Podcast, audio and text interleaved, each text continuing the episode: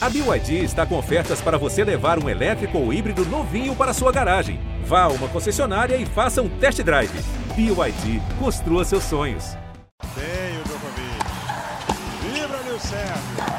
6 a 4 ele tem dois match points. Federer tem três match points. Mais um match point para Rafael Nadal. Serena Williams tem o duplo match point.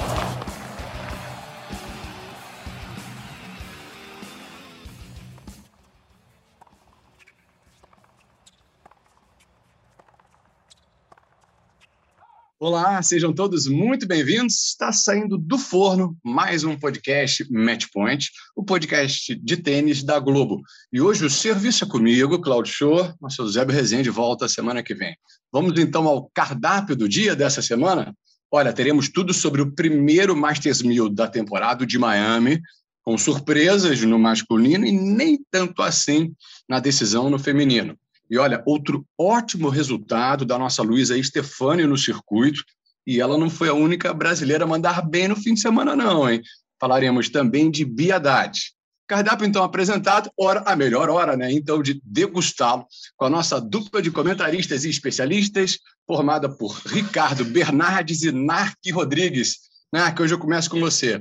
Seja muito bem-vindo. Fim de semana, naturalmente, depois de uma semana de grandes torneios, temos novidades, uma semana quente pela frente, Nádia. Abraço, Cláudio, Ricardo. É, uma semana interessante, a semana anterior, aí, com, com o resultado do Masters 1000. Muito bom saber a Bia se recuperando, né? Agora já baixou o ranking de 300. Já, daqui a pouco poder jogar torneios maiores, né? É uma caminhada longa, mas quem sabe, vamos torcer.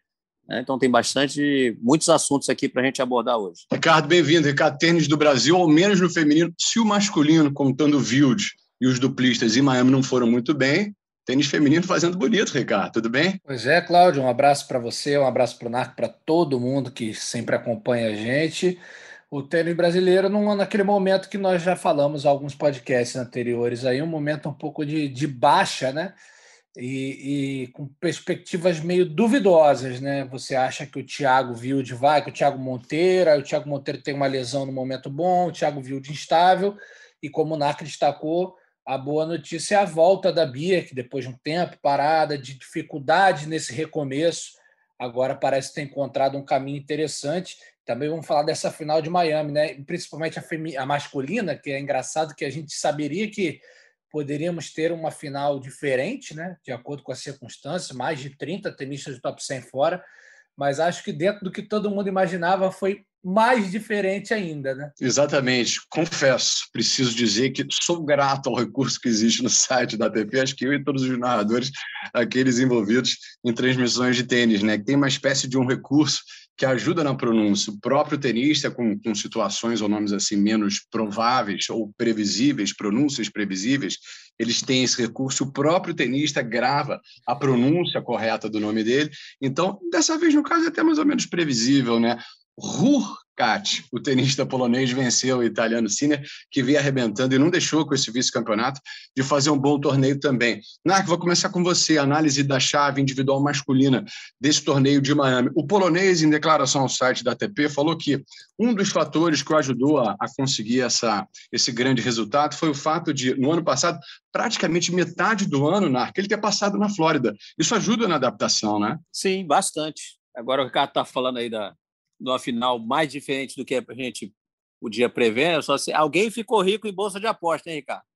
Alguém ficou milionário aí. Fui eu não, Com certeza. Porque, olha, quem é que ia apostar numa final dessa, né? E a gente, é claro, a gente está brincando aqui, não estavam presentes os primeiros do ranking, Nadal fora, Djokovic, Federer, Federer agora é o oitavo. É, o Tim estava fora, mas estava de Tsitsipas, Zverev, tinha muito Rublev, quem é que ia apostar, o que o Cine está em ascensão, mas o Urcat, quem que ia apostar no Urcat para ser o campeão, né? Obviamente, isso fez diferença, o ano passado o circuito parado, né? Cada um encontrou ali sua brecha para tentar um mínimo de treinamento, né? De, de poder ficar em atividade. O Urcat ficou na Flórida, obviamente se adaptou bem ali, velocidade do piso, né? a, a temperatura, então, a Flórida é sempre um lugar muito buscado, procurado pelos tenistas, isso não só os dos Estados Unidos, mas os de fora dos Estados Unidos também, para treinar. aproveitou a chance, jogou muito bem, muito bem. Eu confesso que mesmo tudo que ele estava jogando na final, achei que ele não venceria o Cine. Acho que o Cine veio com vitórias mais sólidas, apesar de vitórias mais difíceis, ali algumas em três sets bem difíceis ali do Cine. Mas eu achei que ia dar o italiano. O Cat é aquele jogo dele que ele não faz, não tem nada de excepcional, mas é um jogo correto. Né? Taticamente, ele joga no lugar certo, ele escolhe o melhor momento para ir para uma bola para paralela acabou sendo vencedor, polonês já tem o seu primeiro Master 1000 aí pra, de história para contar. Ricardo, polonês e italiano que já jogaram duplas, jogam com alguma frequência, né? São, são até bem amigos, né? São muito amigos, sim. Eles se conheceram é, torneios há anos atrás em Challenger e o, o Sinner estava. O Sinner ainda é muito novo, era mais novo ainda. Não tinha nem passado do qual, aí começaram a treinar, começaram a conhecer e torneios seguintes passaram a, a, treinar com frequência, agora jogam duplas, enfim. É, acho que o Narc deu uma, uma boa resumida.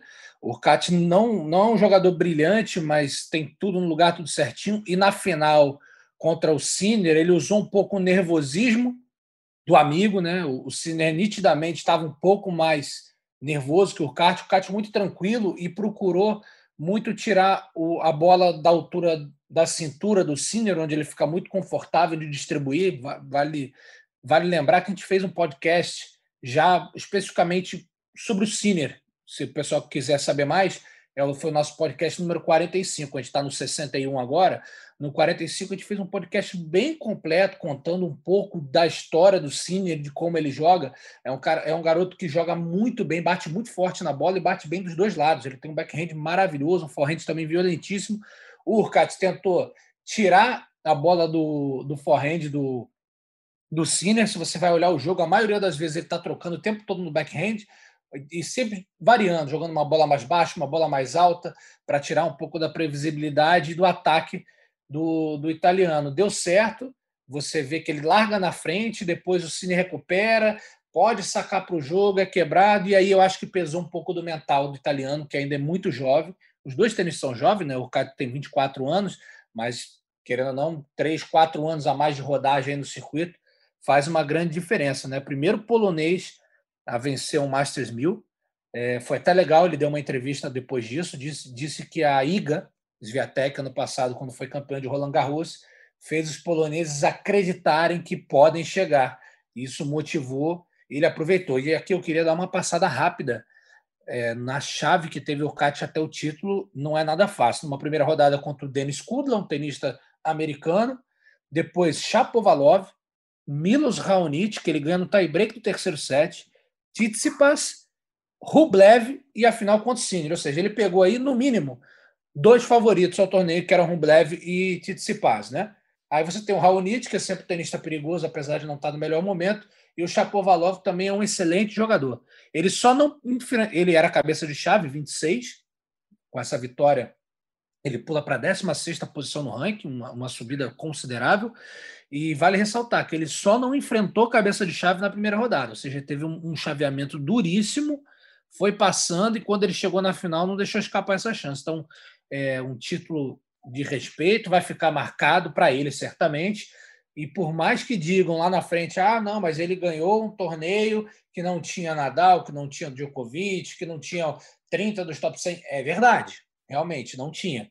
Mas ele pegou tenistas que estão ali entre os 10 do mundo e ganhou com autoridade. Então, título merecido, é, surpreendente, uma final surpreendente e vamos ver agora como é que esse polonês ele falou, que espera que isso dê confiar, ainda mais confiança para ele seguindo o circuito. Quer dizer, ele está com 10 a 0 no ano, Narc. Esse foi o terceiro título dele da carreira, mas nesse ano de três meses, estamos no início do mês de abril, ele está com 10 a 0 Ele foi campeão também da Ray Beach. Isso mostra como o resultado não aparece por acaso. Vem numa fase ótima, se adaptou bem, como ele falou, a todo o ambiente aí da Flórida, né? Está acostumado e vem jogando bem. Muito legal o que o Ricardo lembrou aí porque você vê, ele veio enfrentando jogadores difíceis, né? E jogadores que gostam, não, não só jogadores com ranking melhor do que o dele, né? jogadores top 10, que gostam desse piso, né? O Tsitsipas, o Rublev, o Raonic, jogadores que adoram jogar nesse piso rápido, Ah, e ele passou por todos eles. Você vê Raonic terceiro set, então a gente tem até que pesquisar, mas pode ter acontecido ter salvado um match point ou ter uma situação difícil ali, né? Mas foi uma campanha realmente espetacular é, do Urcat. Só lembrando também que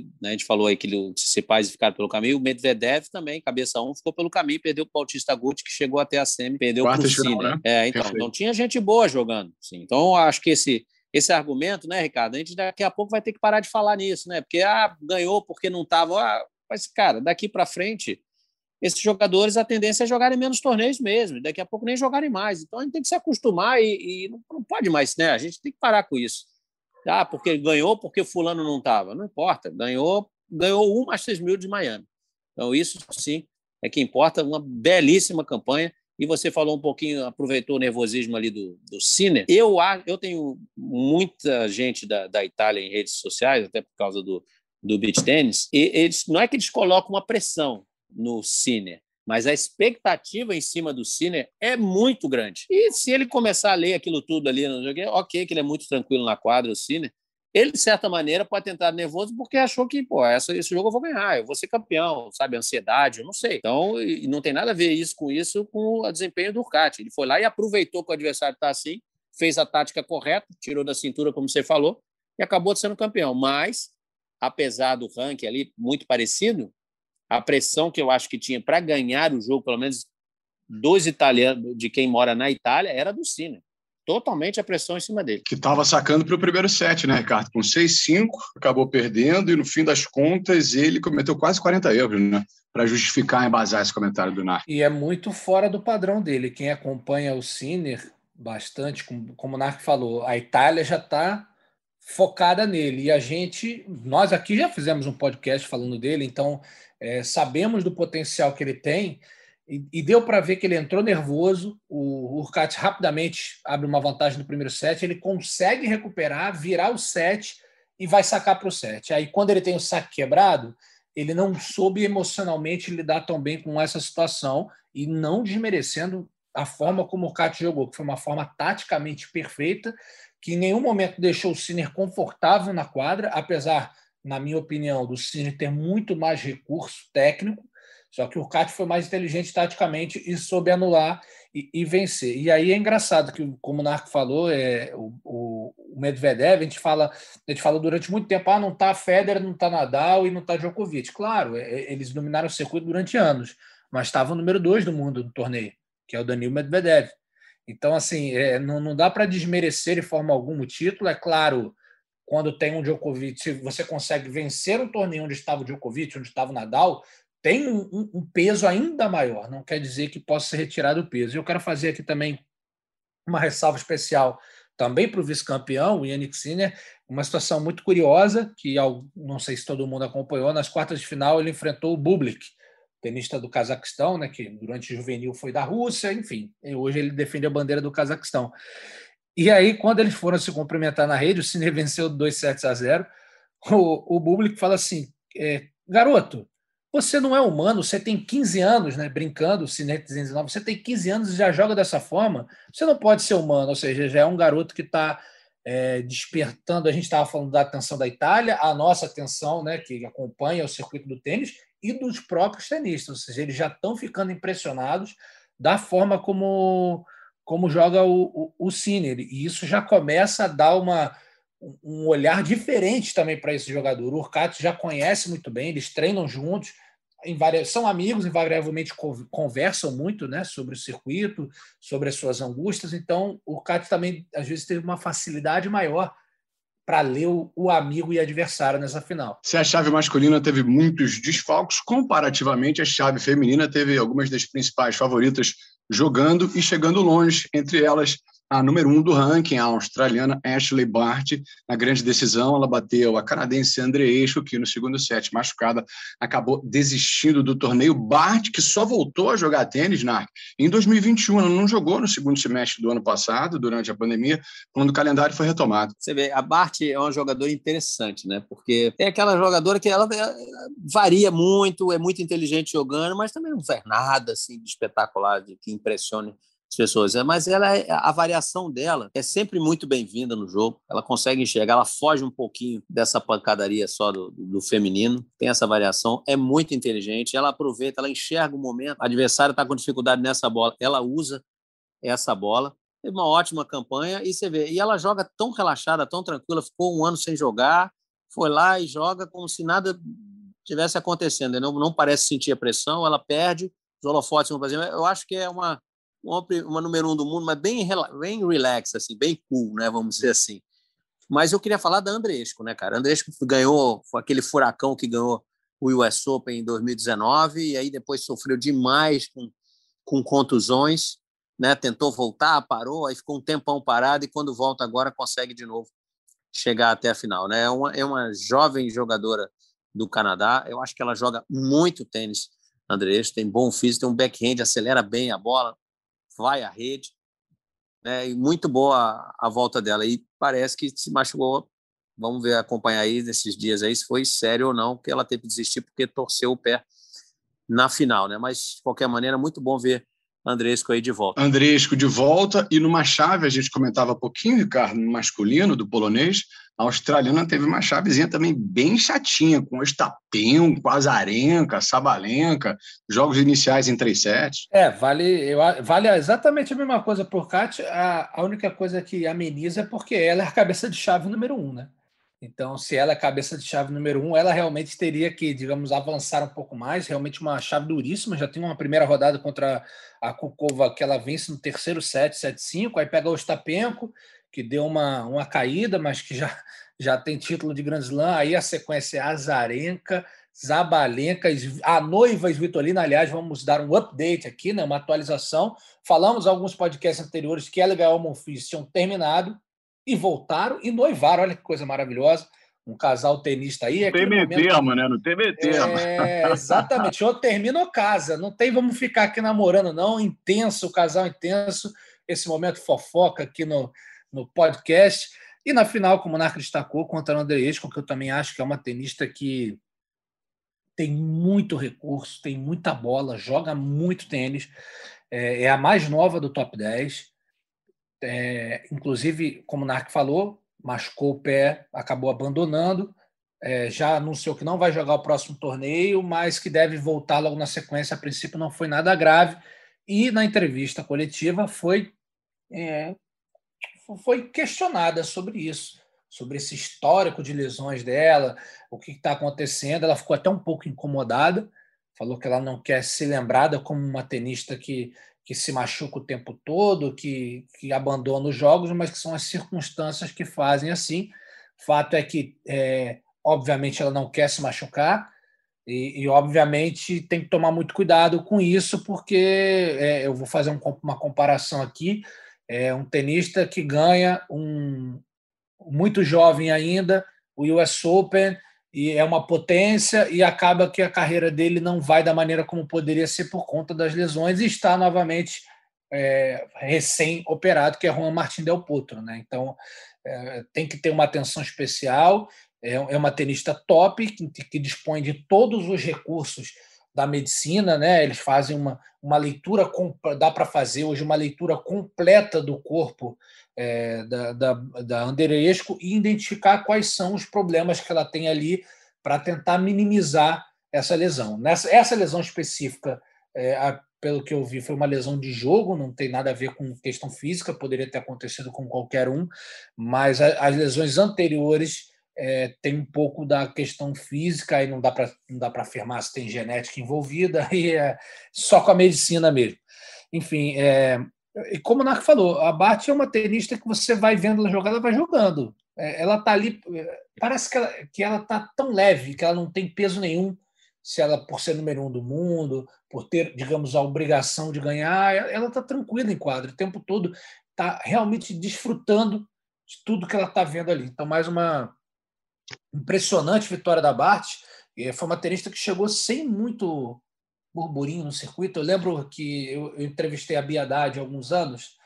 É, a Bia ainda, digamos, se a gente transportasse o Next Gen é, para o feminino, na época a Bia seria a segunda colocada do Next Gen. Ela estaria só atrás da Ashley Bart. E eu confesso que eu conhecia muito pouco da Bart, Até perguntei para a Bia, falei, Bia, tu conhece a Bate? Ela conheço. Joga bem tênis, é muito regular, é muito sólida, muito tranquila, é uma excelente tenista, mas eu, eu, você vê que até pelo comentário dela, não era aquela tenista assim, nossa, é um fenômeno, joga muito. Você via que era um respeito, que era uma boa tenista, que tinha qualidades, mas, por exemplo, não foi a Andresco que surgiu como um fenômeno.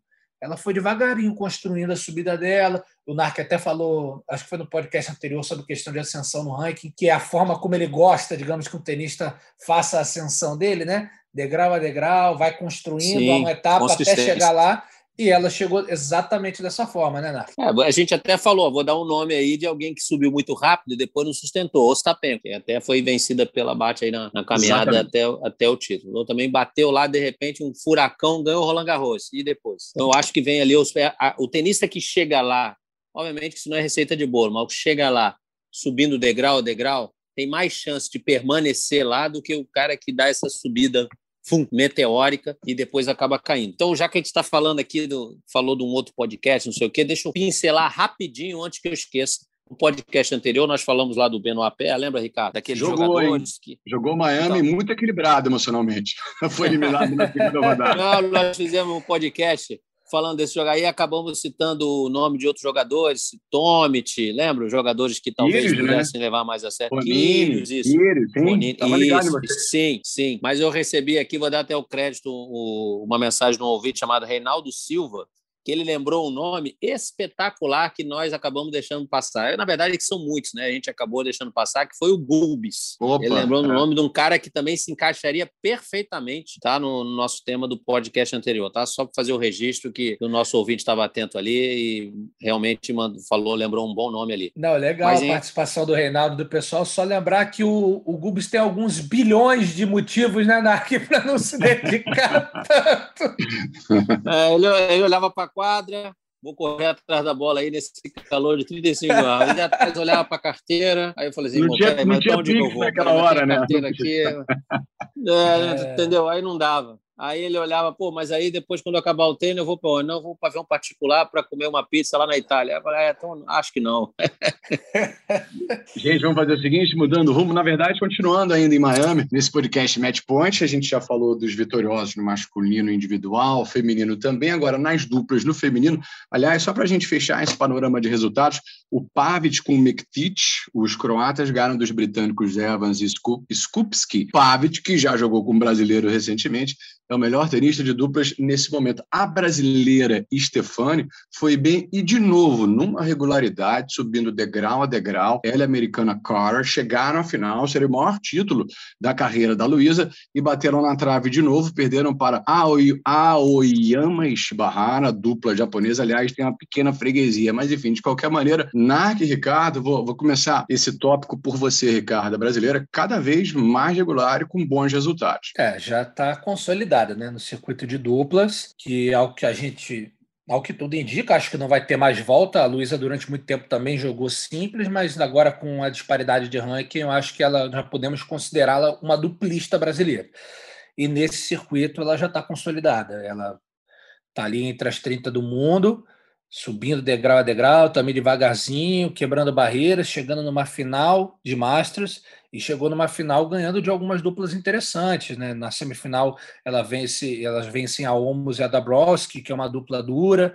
É, chegaram a enfrentar numa primeira rodada a Sakari, que fez semifinal em simples com a Ribaquina, então foi, era um jogo perigoso, foi uma boa, e aí chegaram na final e realmente, como você falou, uma freguesia elas estão com uma dificuldade de encaixe de jogo contra a Oyama e Shibahara.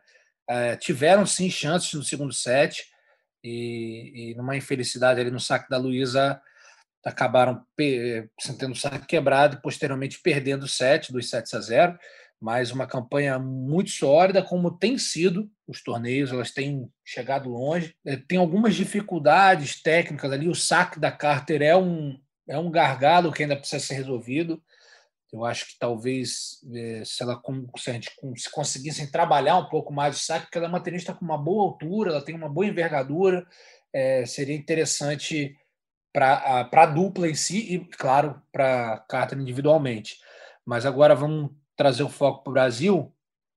É, a Luísa, hoje com 23 para 24 anos, mostra que tem tudo para nos próximos anos é, fazer no feminino algo próximo do que Bruno e Marcelo fazem há tanto tempo ali é, no circuito masculino, que é no encaixe de repente com uma boa dupla. Não que ela e a Carter não sei, elas formam sim uma boa dupla, tanto que estão tendo excelentes resultados. Mas se você pensar num degrau a mais, não sei se essa dupla tem muito para onde seguir. A Carter é um pouquinho mais velha, elas são novas ainda, ainda, ainda dá para aperfeiçoar é, essa parceria e criar mais elementos dentro dela. Agora, para posteriormente, para um degrau acima, para brigar por um grande slam, talvez ainda falte um pouquinho, mas é muito interessante ver como. A, e a Luísa é muito adaptada, né? Morou muito tempo nos Estados Unidos, é, no circuito universitário americano, e a base do circuito é esse tipo de piso, piso parecido com o de Miami, com tempos de velocidade, tempos é, em termos de né, da forma como se deve jogar.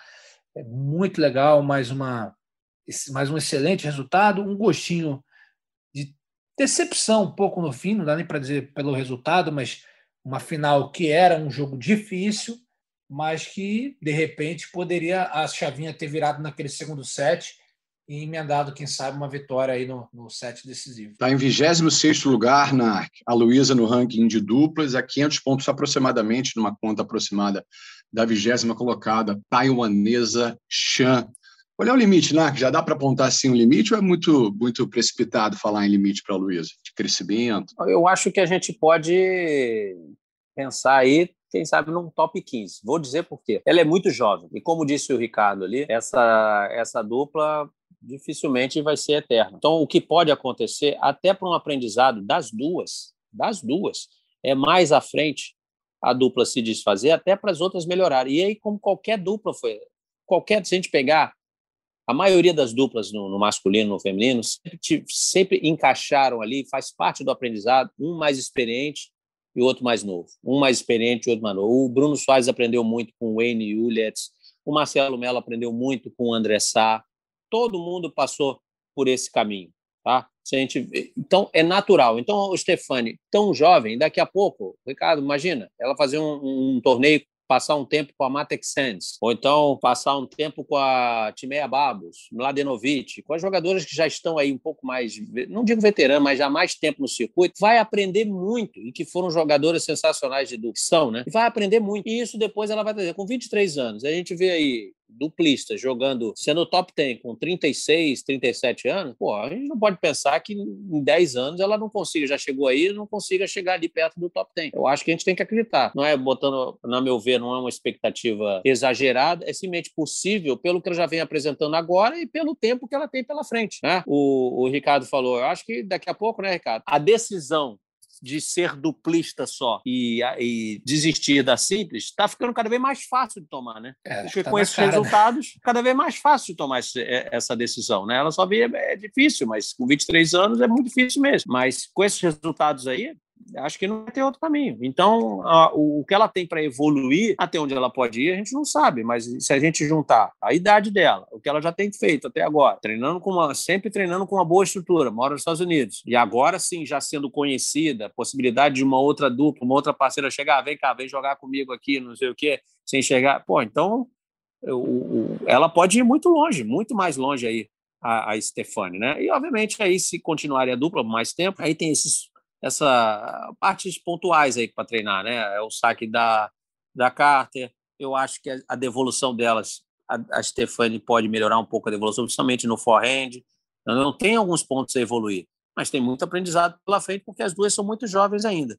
E só dar um pitaqui só para completar a informação, up to date, como gosta de dizer o, o Ricardo, o Pavic vai aparecer no próximo ranking da ATP como número um do mundo de duplas. O Bruno está em quinto, né? O Melo ali quase no, saindo do top 20, né? Nessa atualização. É, o, o Marcelo Melo e o Roger estão sofrendo ainda para engatar aí uma sequência boa, né? Exato. É. Torneio em Miami, só o Bruno, com seus respectivos parceiros, né? O Marcelo e o Demoliner, né? Passaram da, da primeira rodada. O Marcelo caiu na primeira. E tá em Cagliari nessa semana para jogar na Itália. É, o Bruno perdeu para a dupla que chegou à final. Britânico. Pro...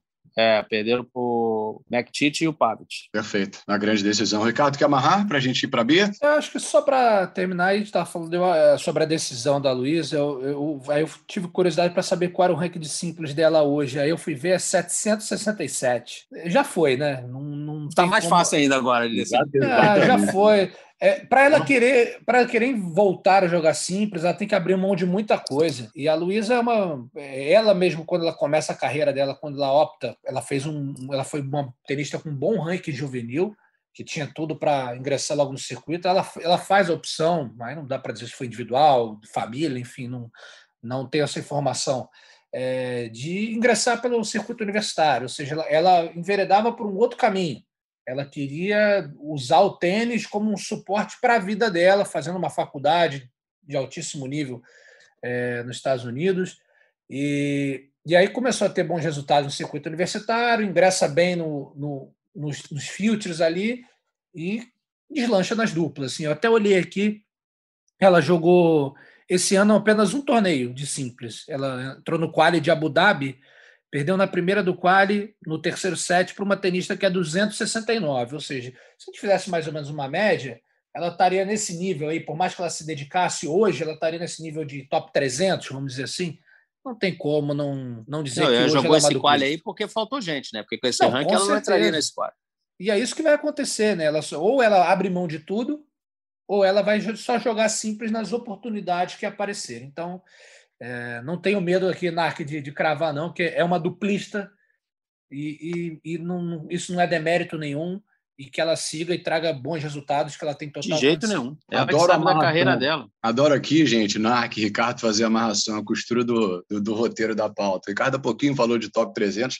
Top 300 está namorando, quase que entrando de novo nessa condição de ranking. A outra brasileira, que a gente falou na abertura, que fez bonito nesse fim de semana, a Beatriz a Bia Haddad, que jogando um torneio ITF de 25 mil dólares em Vila Maria, na Argentina, foi campeã, batendo a britânica Jones na final, em relação a ranking, né, a pontuação, torneio menor, em relação a pontos, grana também, a, a, subida foi de 10, 11 posições.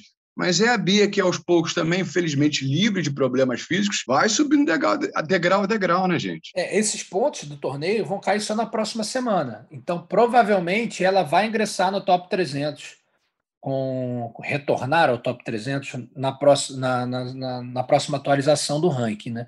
E eu acho, Cláudio, é, que o mais importante, não sei se o Narc vai concordar comigo, do, é claro, o título, é a grana, mas é a questão da confiança. Depois que ela, ela volta, ela não consegue os resultados. Vale lembrar que a Bia já foi 58 do mundo, se eu não me engano é, teve jogando os grandes torneios, e aí você. Pô, a Bia que... deu um calor em Wimbledon na primeira rodada contra a Halep. Lembra? Um calor Ex de transmitir esse jogo. Pô, mas na quadra 1, um, não foi na central, na quadra 1. Um.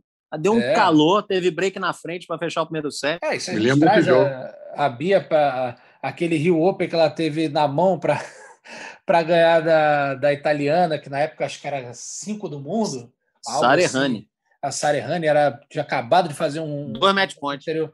Então, assim, a Bia sempre mostrou talento, teve problemas físicos, teve a suspensão e agora ela volta com um pouco mais de dificuldade, apesar de ser jovem ainda, 24 anos, tem muito tempo de circuito, mas eu acho que o mais importante é a confiança, porque a Bia venceu a cabeça de chave número 1 um e a cabeça de chave número 2 do torneio, a Ceped Roig, que é uma, é uma paraguaia muito, digamos, familiar, que está sempre jogando torneios no Brasil, sempre torneio com as brasileiras, e depois ela vence a Jones, que é um. um a Jones, é, muita gente não sabe, ela não tem um dos dedos da mão. Então, isso. E, e é justamente na mão que ela joga. E o Narc sabe que isso faz uma diferença na mecânica do, do golpe. Né? E, é, e, e, é um fenômeno. Uma menina de 20 anos de idade joga um tênis muito agressivo. Ela surgiu Bia... num torneio grande, né? Que ela conseguiu um resultado interessante. Aí, alguma coisa assim que ela surgiu, obviamente surgiu por causa disso, por causa dessa deficiência aí no dedo, mas ela já vem jogando bem essa menina. Um bom resultado para a Bia. Vem, ela tem 20 anos de idade, fresca, né? Sem muita coisa a perder. E a Bia consegue virar um jogo, um jogo difícil. Parecia que ia escapar e ela na, consegue segurar. Então, acho que a parte fundamental vai ser a mental. Sabe? A Bia, um novo acreditar, saber que pode retomar o melhor momento da carreira. Não é fácil, ainda mais num momento desse de circuito, que os torneios estão reduzidos. É, é muito difícil viajar hoje com, a, com, as barreiras sanitárias em todo mundo. Então ela vai tem que buscar caminhos para tentar retornar ao melhor momento dela. A gente falava de ranking só para confirmar, né? Em setembro de 2017, de fato, ela conseguiu o melhor ranking na carreira, posição de número 58. Narc, Ricardo, posso fazer o seguinte? Posso deixar um possível, como ainda está na, na, categoria do possível adiamento de Roland Garros para a semana que vem na pauta, não? Acho que sim, claro. até porque a gente vai ter um, uma atualização melhor, né? Hoje, por exemplo, o, o, o Twitter oficial do torneio já, já postou lá o Saibro sendo preparado. Então pode ser que a gente fale uma coisa é. aqui, semana que vem já fale outra. Foi uma entrevista né, da ministra de Esporte francesa, TV Sky Isso. Sport, sobre essa. que a França está em lockdown de novo, né? Já estão, é, já estão conversando lá para um possível não adiamento. Né? Porque é aquela história, quando o governo decreta o lockdown, é baseado em alguns números que não estão bons.